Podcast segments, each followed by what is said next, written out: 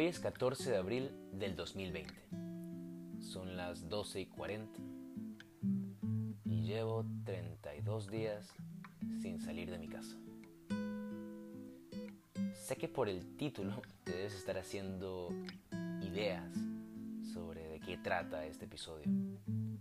Así que con este fondo de Led Zeppelin inspirado en Johann Sebastian Bach, les presento otro episodio Desde el Cristal con que se mire.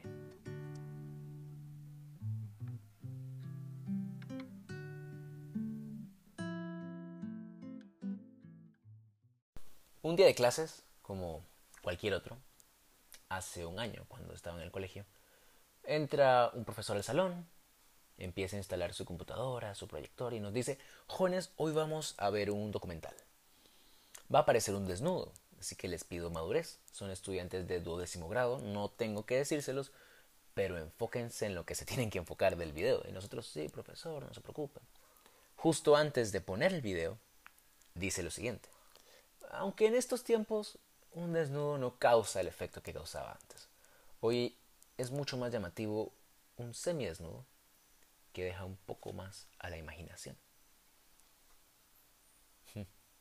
Hace unas semanas leí un tweet que decía, los semi-nudes son mucho mejores que los nudes. Pero ustedes no están listos para esta conversación. Ustedes saben cómo publican cualquier pendeja en Twitter. Y tenía muchos likes y muchos retweets y yo dije, ah, muchas personas piensan lo mismo. ¿Por qué? Vivimos en una sociedad... Ah, siempre echamos la culpa a la sociedad. Bueno, hoy les voy a hablar de un poder que tiene la sociedad. Una capacidad impresionante.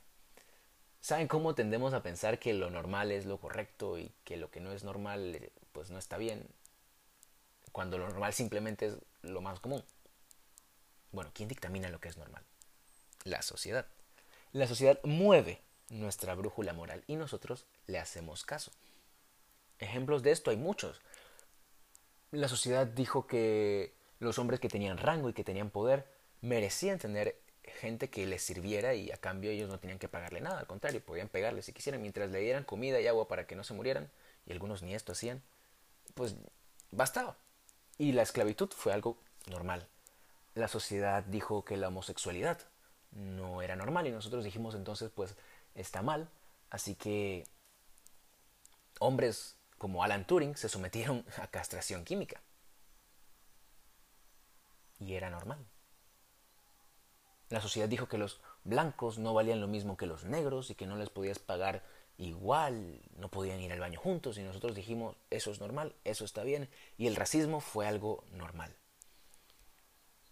De la misma forma, la sociedad años más tarde decidió voltear nuestra brújula moral y poniéndose etiquetas y nombres.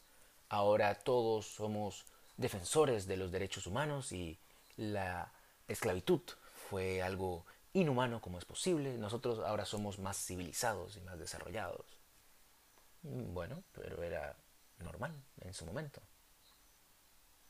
Ahora somos tolerantes y celebramos la libertad sexual de cada individuo y tenemos un mes del orgullo gay y hacemos desfiles.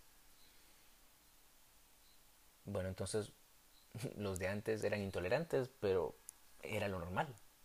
Así que nadie lo criticaba en su mayoría. Ahora somos todos amantes de la diversidad y, queremos y defendemos y protegemos a todas las etnias porque ya no son razas.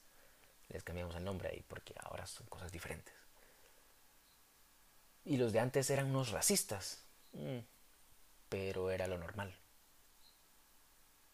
De la misma forma, nuestra sociedad se encargó de lo que en un momento fue un tabú, la desnudez, volverlo algo normal hoy en día. Digo, hace unas décadas, imágenes que hoy vemos como normales en nuestras películas eran inconcebibles verlas fuera de, una revista pornográfica o una película pornográfica. Y hoy en día las vemos como cosas normales. Los vestidos de baño de las mujeres hace unas décadas eran casi que de cuerpo completo y para nada ceñidos. Hoy en día podemos hacer como 20 con uno de esos. Porque la sociedad dijo, bueno, ahora lo normal es mientras menos tela mejor. Y nosotros dijimos, pues ya está. Y listo. ¿Cómo se encargó la sociedad de normalizar la desnudez? Pues presentándola de cualquier forma posible cada vez que se pudiera. Hoy abres una revista de moda y encuentras fotografías en forma de arte, claro que sí, de cuerpos desnudos. Y no estoy diciendo que, que, que esté mal que se tome al cuerpo como, como arte en su desnudez, porque claro que merece ser presentado de esa forma, porque es, es quien somos, es nuestra esencia. De hecho, si nos fijamos a lo largo de la historia, hay esculturas, pinturas y dibujos que demuestran que no soy el primero que pensó esto. El problema es que la sociedad lo expuso tanto que sí, le quitó el tabú que tuvo, pero no para devolvérselo a la gloria que tuvo en épocas como el Renacimiento. No. Le quitó el tabú para volverlo algo normal y al punto que se vuelve hasta insípido. Ves un desnudo y dices, ah, bueno, está desnudo. Pero eh, no me incomoda, ni me causa admiración, ni nada. Es algo y ya. Nuestros ojos se han cansado de ver tantas veces lo mismo, por eso es que resulta más atractivo un semidesnudo, algo con un poquito de trabajo para la imaginación que, que algo que ya está ahí. Y debido a este tipo de cosas se ha perdido el amor hacia, hacia el cuerpo.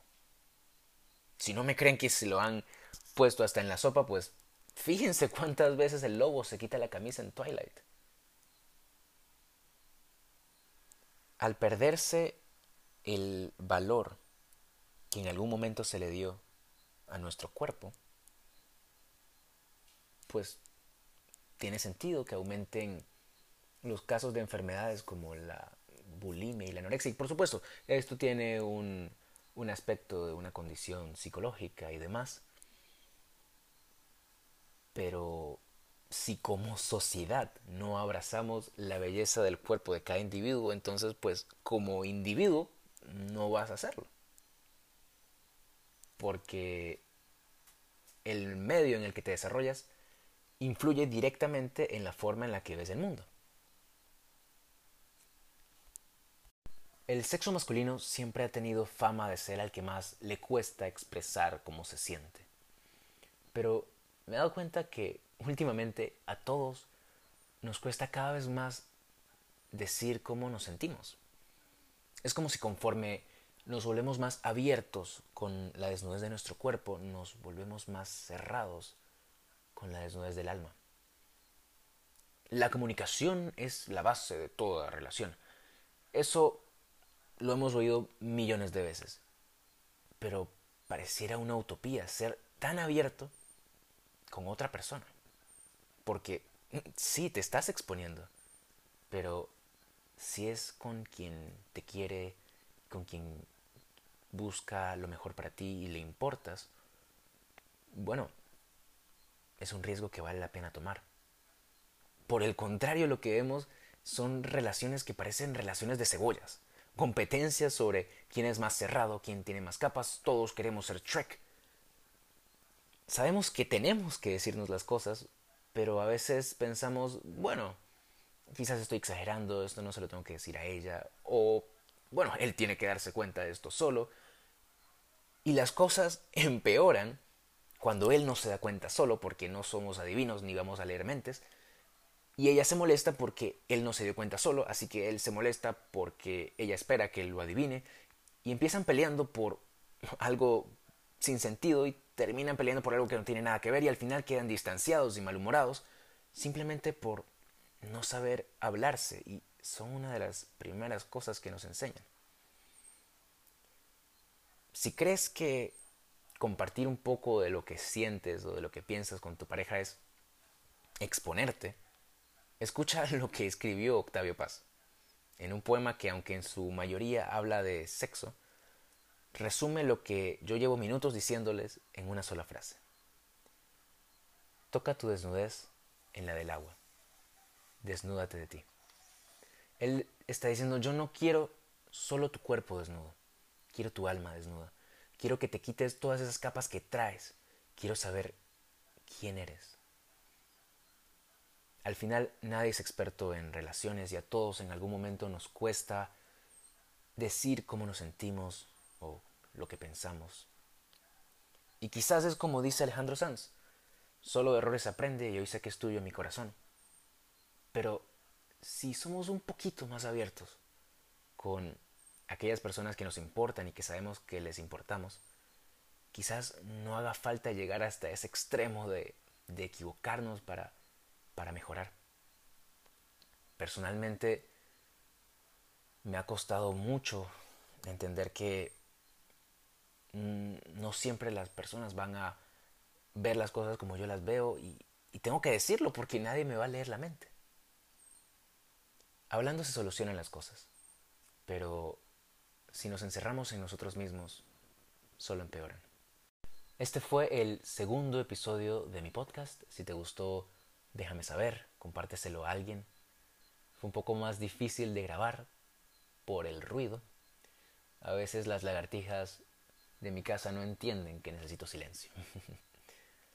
Estoy muy contento porque el primer episodio tuvo una recepción excelente. Al día de hoy lo han escuchado 120 personas. Y aunque es posible que varias de esas reproducciones haya sido yo, es mucho más de lo que esperaba. Algunas personas me escribieron, me dijeron que les gustó y que es bueno oír algo distinto, así que me alegro que haya cumplido su propósito. Muchas gracias por escucharme y esto fue desde el cristal con que se miren.